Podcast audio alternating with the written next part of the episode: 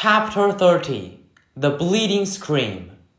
Walking through the halls that morning on my way to the lockers was, I have to say, absolutely awesome. Everything was different now. I was different.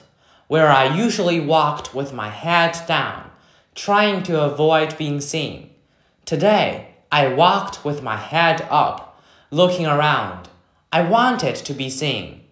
One kid wearing the same exact costume as mine, long white skull face oozing fake red blood, high fived me as we passed each other on the stairs.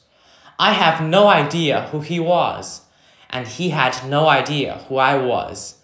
And I wondered for a second if he would have ever done that if he'd known it was me under the mask.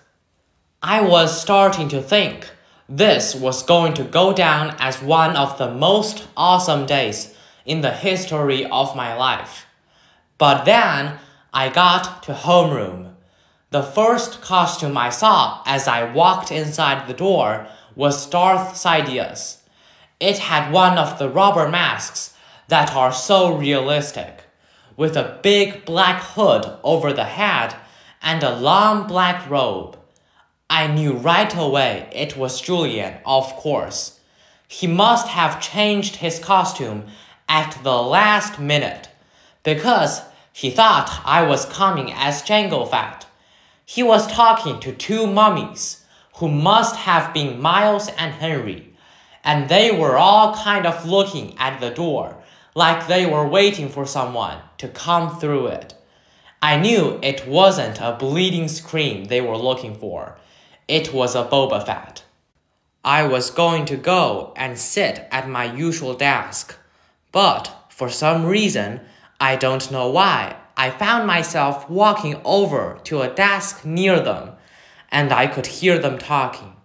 One of the mummies was saying, It really does look like him. Like this part, especially, answered Julian's voice. He put his fingers on the cheeks and eyes of his Darth Sidious mask. Actually, said the mummy, what he really looks like is one of those shrunken heads. Have you ever seen those? He looks exactly like that. I think he looks like an orc. Oh, yeah. If I looked like that, said the Julian voice, kind of laughing. I swear to God, I'd put a hood over my face every day. I've thought about this a lot, said the second mummy, sounding serious. And I really think if I looked like him seriously, I think that I'd kill myself. You would not, answered Darth Sidious. Yeah, for real, insisted the same mummy. I can't imagine looking in the mirror every day and seeing myself like that. It would be too awful and getting stared at all the time. Then why do you hang out with him so much? asked Darth Sidious. I don't know, answered the mummy.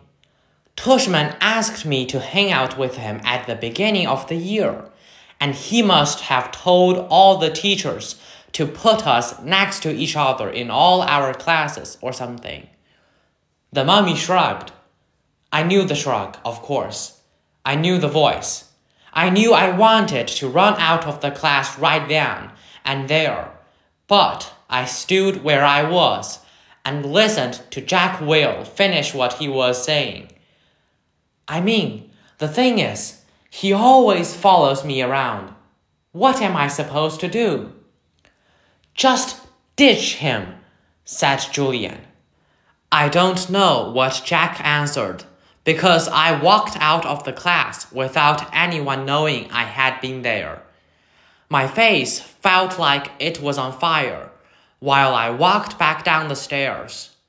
I was sweating under my costume, and I started crying. I couldn't keep it from happening. The tears were so thick in my eyes, I could barely see. But I couldn't wipe them through the mask as I walked.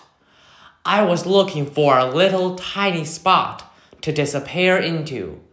I wanted a hole I could fall inside of, a little black hole that would eat me up.